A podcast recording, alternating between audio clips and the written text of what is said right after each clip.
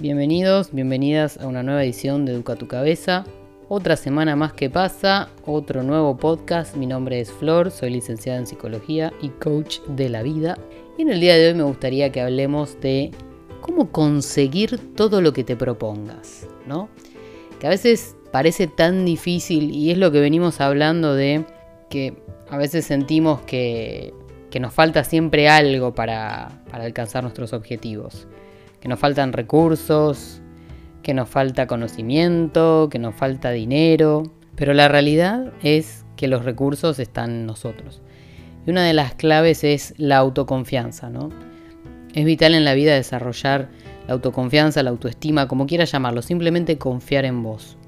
Es como la frase esa que dice Fito Páez de solo una cuestión de actitud. Bueno, es, es cierta, o sea, ¿cuántas veces viste esas personas que decís, wow, ¿cómo, qué, qué autoestima que tienen, cómo confían en que todo lo que dicen es, está bien, ¿no? Para ellos, como que no se cuestionan nada. Bueno, tampoco está bueno un extremo. Siempre está bueno ser flexibles también, ¿no? Pero la confianza no es algo que se tiene, sino que se crea. A veces no estamos seguros todo el tiempo, pero sí es interesante aprender a aparentarlo en los momentos que necesitemos estar confiados en nosotros mismos. Es una sensación de certeza de que podemos lograr cualquier cosa que se nos presente, ¿no? Es un estado mental. Muchas veces vamos a sentir que no logramos ponernos en este estado y es por eso que es importante aprender a aparentarlo simplemente usando nuestro cuerpo. Aparentando ser más seguros, más seguras cuando lo necesitamos, también es una práctica para sentirnos de esa manera. Pero ¿cómo aprendemos ¿Y qué significa esto de aparentar la confianza? ¿no? ¿Cómo es este juego? Aparentar es estar seguros de quiénes somos para sonar más convincentes hacia un otro.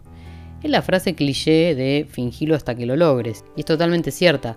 Fingir confianza adoptando la postura indicada, una expresión relajada, la cabeza en alto, es un ejercicio que, después se va a volver parte de vos, es una estrategia. Si no tenés confianza en vos o no te mostrás confiado o confiada, va a ser muy difícil ganar una negociación. Y no pienses en esta palabra solo llevada a los negocios, porque la vida es una negociación constante.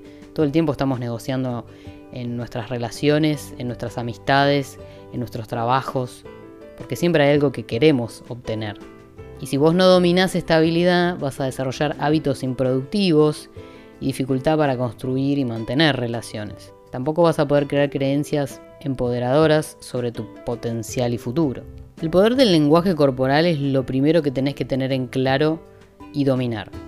Hasta el 93% de quienes somos y lo que respondemos no es verbal. Solo el 7% es el lenguaje. Qué loco, ¿no? Porque uno pensaría a veces que son las palabras los que muchas veces determinan nuestras acciones o, cómo impactamos en el otro, cuando en realidad no, tenemos otro 93% que es puramente físico, cómo usamos nuestro cuerpo, que es lo que más impacta en la psiquis de los demás. Es lo primero que la gente nota y lo que te hace aparentar o parecer confiado. La importancia de una postura derecha, la cabeza en alto, los hombros para atrás. Cuando hablas con alguien, tu cuerpo también tiene que apuntar en dirección a frente a ellos, digamos. Que demuestre que los estás afrontando, no esquivando.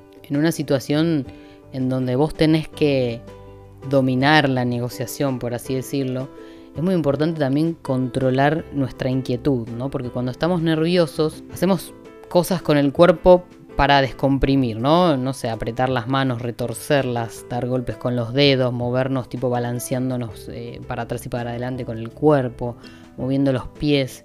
Y esto se nota muchísimo y te hace perder credibilidad. Por eso siempre, si se puede, si lo podés hacer, es muy importante tomarnos un tiempo a solas, unos minutos, en privado, respirar profundo y, e, e intentar ahí salir y dominar nuestro cuerpo. La forma en que usamos nuestras manos es súper importante. Es importante que las mismas acompañen lo que estás diciendo y no lo que puedes estar sintiendo en ese momento que justamente, por ejemplo, pueden ser nervios. Si no sabes qué hacer con tus manos, en vez de guardarlas en los bolsillos o cruzarte de brazos, es preferible que uses la técnica de manos en campanario, se dice. Básicamente pones los dedos de ambas manos extendidos, espacios entre ellos, y unidos con las yemas. Es como que te queda como un triángulo, ponele. Y es una muestra universal de confianza. Hay muchos políticos que, que lo usan. Ya que nuestras manos tienen un poder importantísimo, son indispensables para trabajar, para jugar, son nuestra protección, comunican constantemente a los demás nuestros deseos, habilidades, preocupaciones e inclusive nuestros gestos de amor. El cerebro humano está programado para detectar el menor movimiento de las manos y los dedos. De hecho, nuestro cerebro presta una atención desproporcionada a lo que son las muñecas, las palmas, los dedos y las manos, en comparación con el resto del cuerpo. Y la verdad que es algo que por lo menos a mí me ha servido siempre. Yo siempre les, digo, no sé, a amigos o, familiares que por ahí les da miedo hablar en público o, o sonar más convincente. No es porque sea una experta, pero lo que a mí me funciona es mucho acompañar lo que digo con mis manos. Yo creo que el movimiento de las manos más un tono de voz adecuado, que ahora vamos a hablar de eso, hace realmente a sonar muy convincente, a que la otra persona crea 100% que lo que vos estás diciendo es así y no lo cuestiona, porque no hay nada en el tono de tu voz ni en el movimiento de tu cuerpo que haga a la persona que se generen esos huecos donde puede haber una falta de certeza y empezar a cuestionar lo que estás diciendo. Mira, yo esto lo empecé a usar en la secundaria. Siempre fue una, yo siempre fui una persona muy eh, introvertida. Hasta que tomo confianza me cuesta como ser yo, por así decirlo. Pero lo que me di cuenta es que era muy buena y lo disfrutaba em, cuando tenía que hacer presentaciones orales, así te, no sé, defender trabajos prácticos, eh, finales, todo lo que sea que sea hablar en público, paradójicamente, no, si bien me generaba nervios, me genera nervios, lo disfruto mucho. Y lo que me di cuenta que funcionaba era justamente la combinación de mi voz, que me ayuda bastante, pero también lo corporal. Y si vos, aunque vos estés nervioso, si vos sabes mover las manos al unísono o en coordinación con lo que estás diciendo, eso genera un ambiente de, de seguridad y de confianza. Me acuerdo que yo tenía un, yo tenía un compañero que era muy inteligente y a mí me gusta entender cómo es la gente inteligente, por qué, qué hace. Y cada vez que él daba un, oral, defendía un trabajo práctico, parecía que era experto en la materia. Entonces, nada, le pregunté, pero ¿qué, qué haces? Tipo, ¿estudias antes? No, lo leo el día anterior y, y nada, ya está. No, no puede ser, yo no le creo a la gente que me dice eso.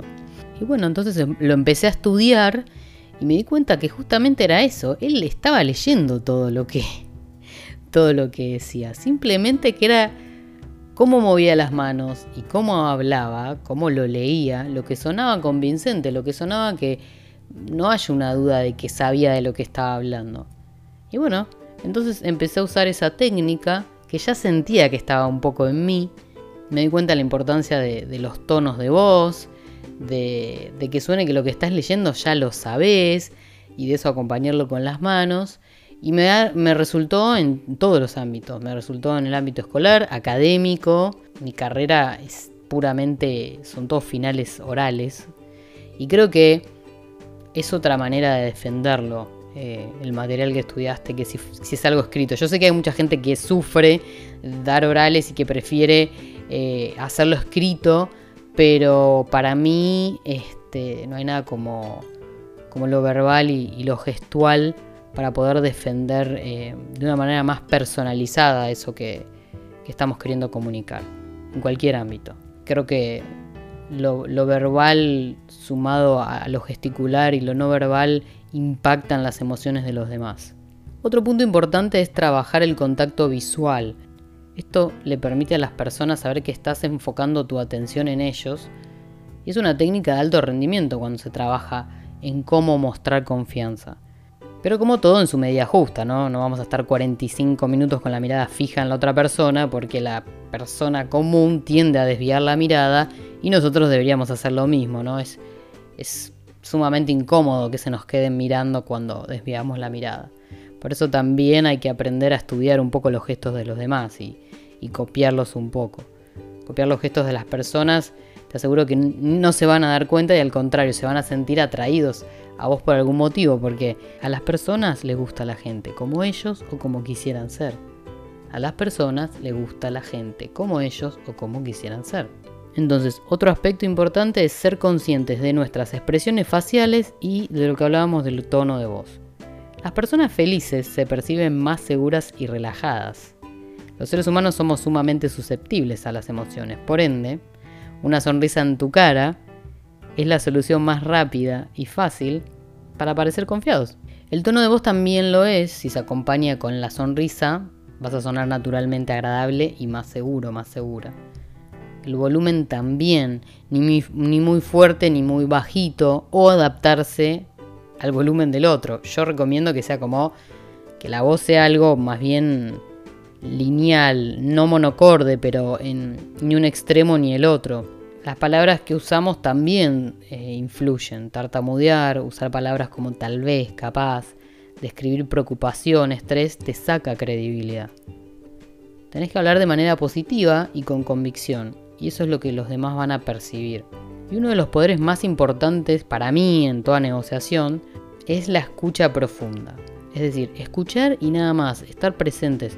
No escuchar para responder, escuchar para entender no nos han enseñado cómo escuchar, creo que nadie sabe escuchar sin estar pensando en qué va a responder. Pero les puedo asegurar que si hacen la, práctica de, escuchar simplemente, eh, sin presionarse en qué van a decir después o sin estar pensando, eh, sin estar como queriendo predecir al otro, interpretarlo al otro en vez de entenderlo.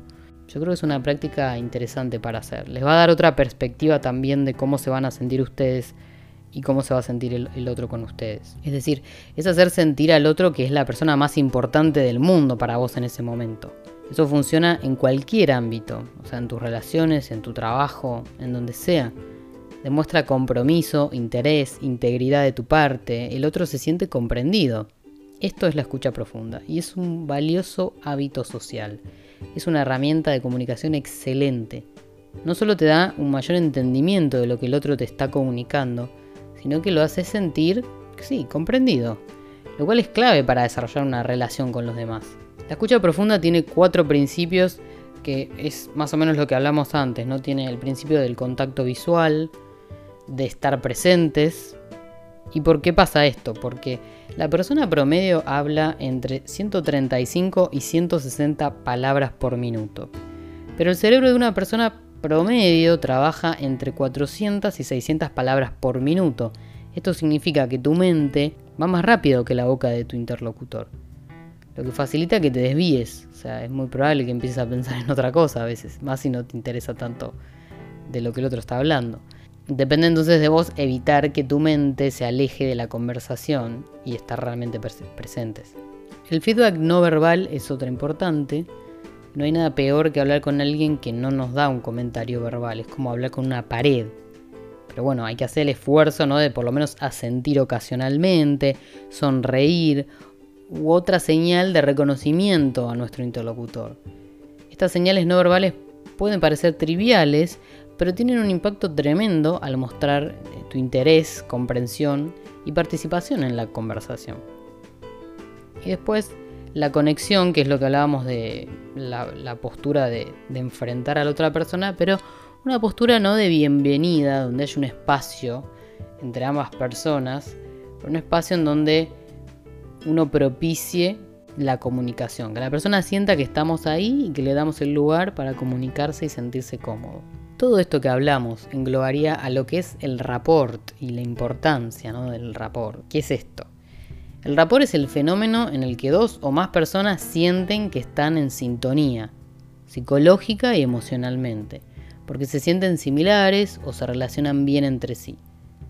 La teoría del rapport incluye tres componentes conductuales, atención mutua, positividad mutua y coordinación.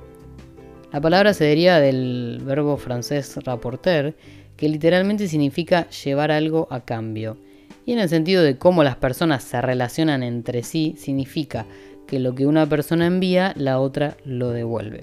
Por ejemplo, pueden darse cuenta de que comparten los mismos valores, creencias, conocimientos y conductas en torno al deporte, la política o cualquier temática.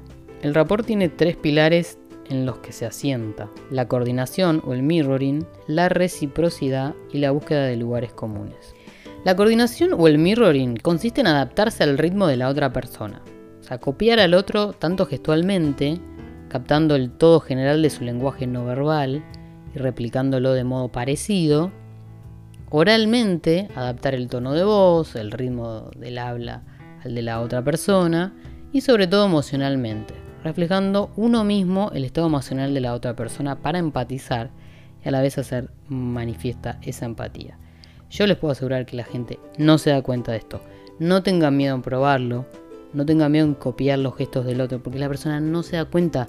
Es lo que les dije antes. Al contrario, es como que decir, ay, me agrada esta persona, me cae bien esta persona, y no sabemos por qué muchas veces nos pasa eso.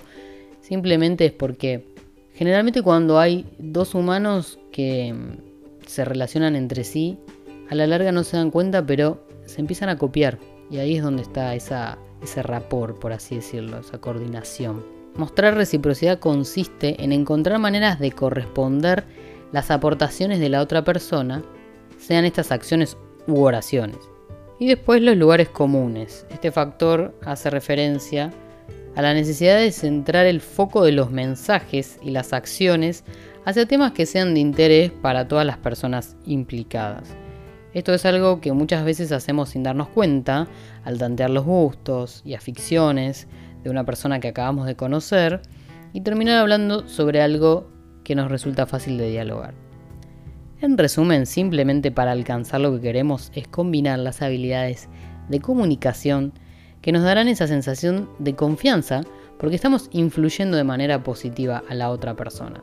Estamos dando lo que necesita para que confíe en nosotros y por ende, al impactar en su comportamiento, la respuesta de ellos impacta en el nuestro y nos hace sentir en confianza. Es como que siempre es un ida y vuelta. Para yo sentirme en confianza, tengo que darle al otro esa confianza. Entonces siempre es como que parte de una de las dos personas. Si parte de vos, es ahí donde vos tenés esa capacidad de liderazgo, ponerte en situaciones en donde tengas que fingir mostrar esta seguridad, a la larga se va a volver un patrón de conducta tuyo. Y no te vas a cuestionar más si sos una persona segura de vos misma o no. Simplemente va a estar ahí, va a estar en vos porque es, es práctica, o sea, para poder dominar una, una skill, para poder dominar una habilidad, es repetición en cualquier ámbito. Si logramos sonar convincentes, certeros, pero de un lugar de la escucha, del entendimiento, usando todo nuestro lenguaje verbal y no verbal, vamos a lograr el propósito al que apuntamos, creando un resultado a favor de las dos partes. Entonces, no nos damos cuenta como seres humanos, dos cosas. Una, lo comunes que somos, los parecidos que somos los unos de los otros. Porque la verdad que estas son leyes universales que funcionan para todos los seres humanos. Es simplemente tener un poco de tacto, muchas veces. O ser conscientes y practicarlo realmente esto. Dependiendo de, bueno, a dónde te interesa apuntar. Y dos, lo susceptibles que somos a las emociones. O sea, los humanos 100% conectamos a través de las emociones. Por eso no importa en el rubro que estés. Esto aplica para todo, no importa de, ay sí, pero yo necesito aprender de marketing porque no sé cómo vender lo que hago. Y pero yo necesito, em, no sé, necesito saber cómo, me, cómo tengo que comportarme ante, una, ante una entrevista laboral. Es en todos lados lo mismo. Es en todos lados lo mismo. Si uno se comunica y está en armonía con su ser eh, corporal, con sus gestos, con sus palabras, con su tono de voz. Cuando uno es, cuando uno, es uno, cuando uno está en control de sí mismo, el otro lo va a percibir. Así cuando va a percibir que no estás en control. Entonces siempre es empoderarse a uno mismo, de que uno ya tiene las herramientas y que es simplemente una cuestión de empatizar con la otra persona, de, de buscar también el ritmo del otro, pero siempre enfocado en quién es uno y qué es lo que uno quiere, ¿no? Eso es fundamental también. El otro día hice una pregunta y con esto cerramos en el grupo de Facebook. ¿Qué harías si perdieras todo menos tu conocimiento? ¿Y qué crearías con eso en 30 días para sobrevivir? En Instagram hice solo la primera pregunta porque no me entraba en la encuesta. pero sí lo puse todo en, Facebook y, y la verdad que muy poca gente contestó, pero es como que cuesta, ¿no? Cuesta entender a qué apunta esto. La idea de la pregunta es para que entendamos que lo más valioso que tenemos es lo que somos. Digamos, si, si, hoy perdés tu trabajo, tu casa, todo lo material, por así decirlo, lo que crees que, te ayuda a sobrevivir a diario y te quedara solamente lo que sos vos y el bagaje que traes, yo te puedo asegurar que, adelante salís igual. Entonces, cuando muchas veces sentimos que no es el momento, que no tenemos el dinero, que no tenemos las capacidades, en una situación extrema en donde tenemos que sobrevivir porque no nos queda otra, lo vamos a hacer igual, es lo que venimos hablando en los podcasts anteriores. Cuando tenemos ese hambre literal por, por salir adelante, lo hacemos con lo que tenemos o no. Entonces, no sé, hay gente que respondió de maneras diferentes, algunas respuestas más creativas, otras más por ahí literales. Pero básicamente a lo que apunta la pregunta es eso, a, concientizarnos en que más allá de todo, si bien el, conocimiento, el conocimiento en sí no es poder, sino cuando uno lo lleva a cabo es más como, como algo más poderoso todavía. Pero entender esto, que, que los recursos los tenemos, no, no hace falta inventarnos excusas para, para seguir en el lugar en el que estamos porque pensamos que no tenemos lo necesario o que no somos suficientes. Así que bueno, amigos, amigas, espero que les haya gustado este podcast intenso, como siempre, o por lo menos para mí es así intenso, de poder pensar. Em, espero que les haya gustado y nos vemos o nos escuchamos, como quieran decirle, en la próxima edición de este hermoso podcast que se llama Educa tu cabeza. Hasta luego.